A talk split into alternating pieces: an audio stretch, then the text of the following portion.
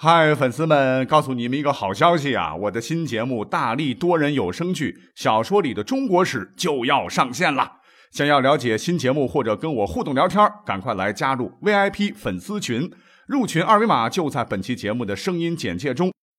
你也可以添加我的小号，拼音大历史加六零六 D A L I S H I 六零六，然后拉您入群，我在那儿等你。管他正史野史。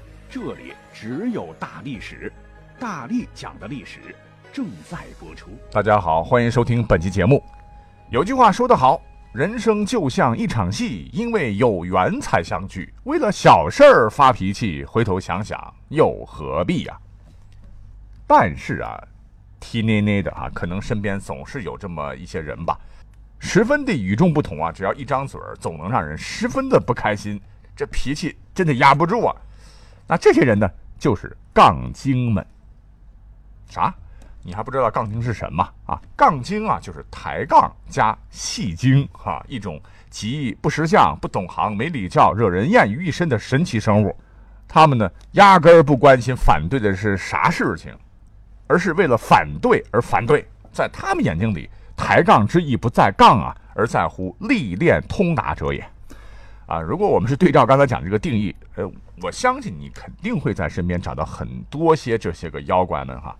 虽然说呢，“杠精”这个词儿啊，它是诞生于网络的了哈，但是实际上告诉大家啊，古代上千年来一直都有着杠精的不朽传说。如果你不信啊，我马上给你讲几个。话说在先秦诸子百家争鸣的时期啊，哎，我就讲一个经典的案例了哈。故事大概是这样说：是在赵国。当时有一座城，命令马匹不得出城。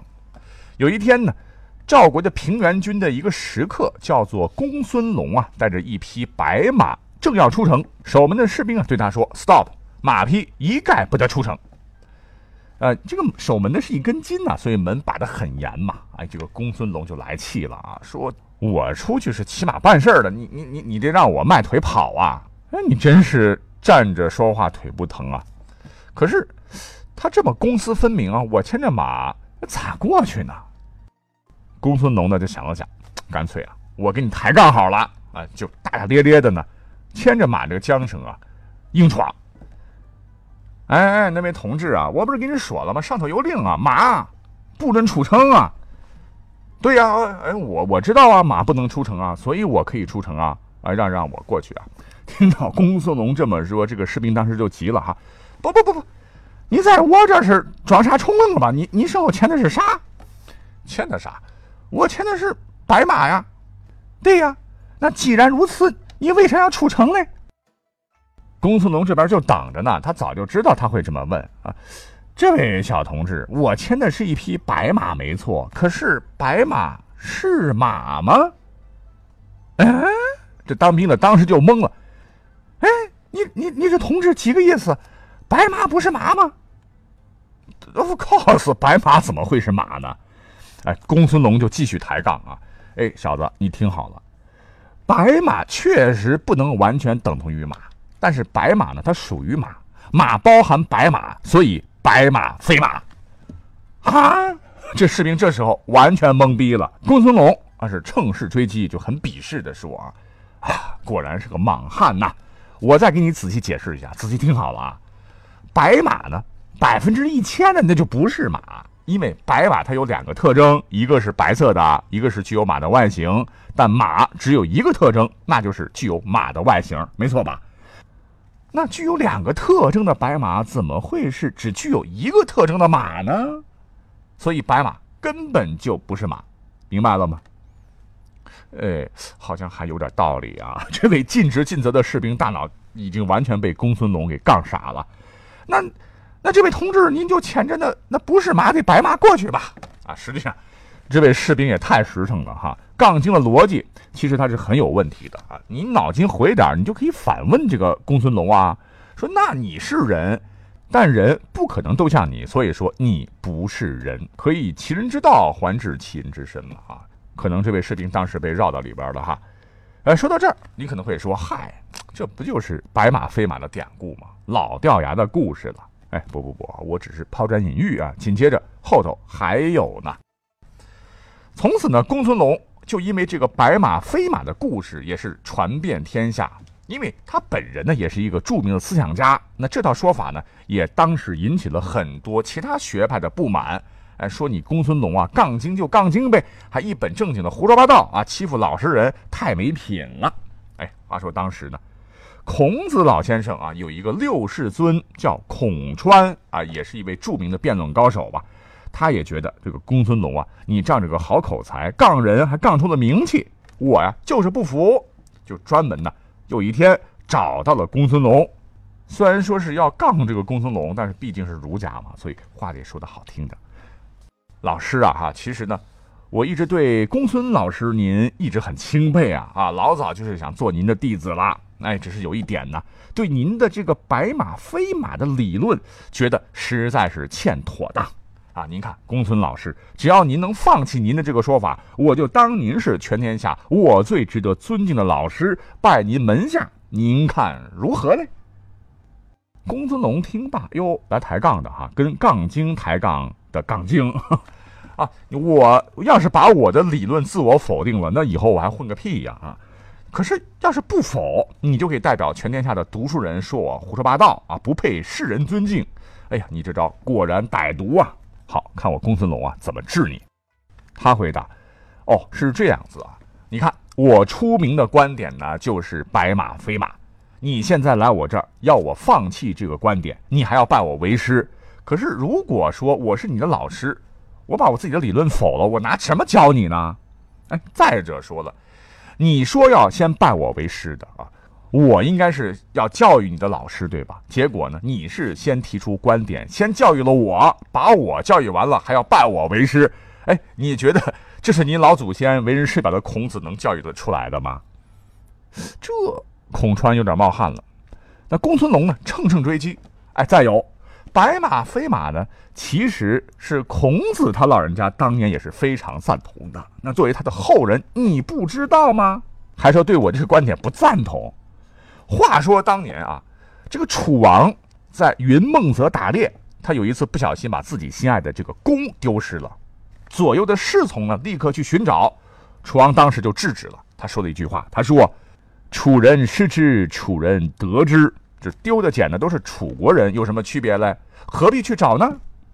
那后来你的老祖宗孔子知道以后就说啊，啊不需要这么复杂了，只需说人失之，人得之就可以了。何必说楚人嘞？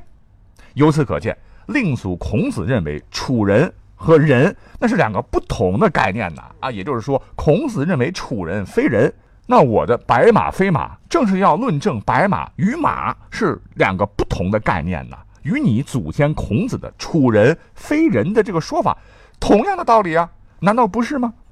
这这，孔川差点就胃穿孔了，所以啊。小孔啊啊！你不反对你老祖先孔子的楚人非人啊？既然反对我的白马非马，荒谬不？然后啊，你还到我这儿来拜我为师，却反对我的白马非马，荒谬不？我看你呀，就是双重的荒谬，荒谬到了极点，还跑到这儿来跟我抬杠，Go out 吧你！这孔川被驳斥的哑口无言，面如死灰，就灰溜溜的跑了啊！从此以后，再没有人敢与大杠精公孙龙正面交锋了。那大伙儿可以评评啊，这个公孙龙简直是杠精中的战斗机呀！不过刚才也讲了哈，这个杠精啊，一直历史上就很多啊，所以接下来呢，我们紧接着再来讲一个三国时期的杠精的故事吧。因为这个时期跟春秋战国是有点像的哈，也是一个英雄辈出的时代，也是出奇葩的一个时代。我们都知道有个大军阀叫曹操哈，之所以他这个个人势力发展的很好，主要得益于他特别爱财啊，为了当好 CEO，想尽办法拉拢人才啊。可是，在他的这些拉拢的对象当中啊。历史上有一个人，那真是让他一个头两个大，最后曹操是迫不得已将他送走了。哈，这个人就是杠精中的精英祢衡。那有人说这个故事好像听过啊，没关系，我们就当复习好了哈。主人公祢衡呢，自幼是文采出众，二十岁的时候呢，就被这个孔川的后人，呃，孔融让梨的那位孔融啊，就看上了。啊，在孔融的大力推荐下呢，这个曹操就爽快的答应让祢衡来做官。可谁知道祢衡的天生啊，他有一个性格缺陷，就是天生傲物。他本人非常不喜欢曹操啊，瞧不上眼儿，就觉得你曹操一个太监家的孩子，懒得伺候，就称病啊，迟迟不肯前往报道。中间呢，还说了很多关于曹操的坏话。那很快，这话就传到曹操耳朵里了。曹操当然很生气了，但是必定啊，曹操爱才啊，也就忍了。既然是孔融这么大人物推荐的，那你又不喜欢我，那我怎么用你呢？这样吧，祢衡啊，你不是擅长敲鼓吗？干脆你到我这儿先当个鼓吏吧。祢衡听了以后特别生气啊，说我非得要杠死你啊！我满腹文采，你不重用我，还让我去敲鼓啊！其实祢衡可能不知道，按照当时的礼制，敲鼓是一件很神圣庄严的事情哦。鼓励要穿上专门定制的华丽丽的制服，在重大场合才能击鼓。结果呢，有一回让祢衡来了，祢衡很屌啊，直接穿了件粗布衣服就去了。这下把曹操手下的官员气坏了。你想，满朝文武当中都都来了啊，你穿成这样，啥意思了？你不穿朝服，你把朝堂之上当菜市场吗？就责问这个祢衡啊。祢衡一听啊，撇嘴一笑。我就是杠精一枚啊啊！别人用嘴杠，今天我要当着大家伙的面，我给你来一个行为艺术。哎，你不是嫌我的衣服上不了台面吗？二话不说，他直接当着曹操和文武百官的面，一件件的就把自个儿的衣服给脱光了哈，然后他赤裸着身子啊，然后慢吞吞的，他穿上了制服，然后才去有气无力的敲鼓。曹操一看，My God！我让你过来给我跳脱衣舞了吗？差点被祢衡气得脑淤血。不过话说，杠精呢，就是要将抬杠抬到极致啊。祢衡这么干，曹操当时真的是想宰了他。可是呢，孔融心软，他一方面稳住曹操的这个情绪，一方面也劝祢衡赶紧给曹操赔个不是。我认识这个曹操啊，他没那么小气，你只要说个 sorry 就行了。于是乎，过了两天呢，孔融带着祢衡啊，专门去了丞相府，要给曹操赔罪。曹操当时气是气，可是他想，好吧，既然祢衡是个人才，那我也就不计较了，道个歉就算了吧。可谁知这一次，祢衡又杠出了新花样，他不知从哪捡了一只大木棍呢，坐在丞相的院子里，竟然敲了起来。哎，你觉得他干嘛呢？大节奏的 rap 呀，啊！啊，呃，呦呦，切克闹！你曹操是个大壁纸啊！呦呦，切克闹！你曹操是个大傻帽啊！这曹操一听，完全不能再忍了，就大骂孔融啊！你这推荐的是什么人呢？啊，杠精啊！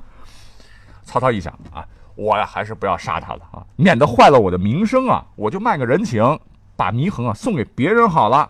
结果呢，先是送给了刘表，祢衡呢到那边，又把刘表杠得一愣一愣的哈。刘表只得又转手给了黄祖。哎，这家伙还是死不悔改，又杠上瘾了啊！有一次宴会上，竟然当面骂人家是死老头。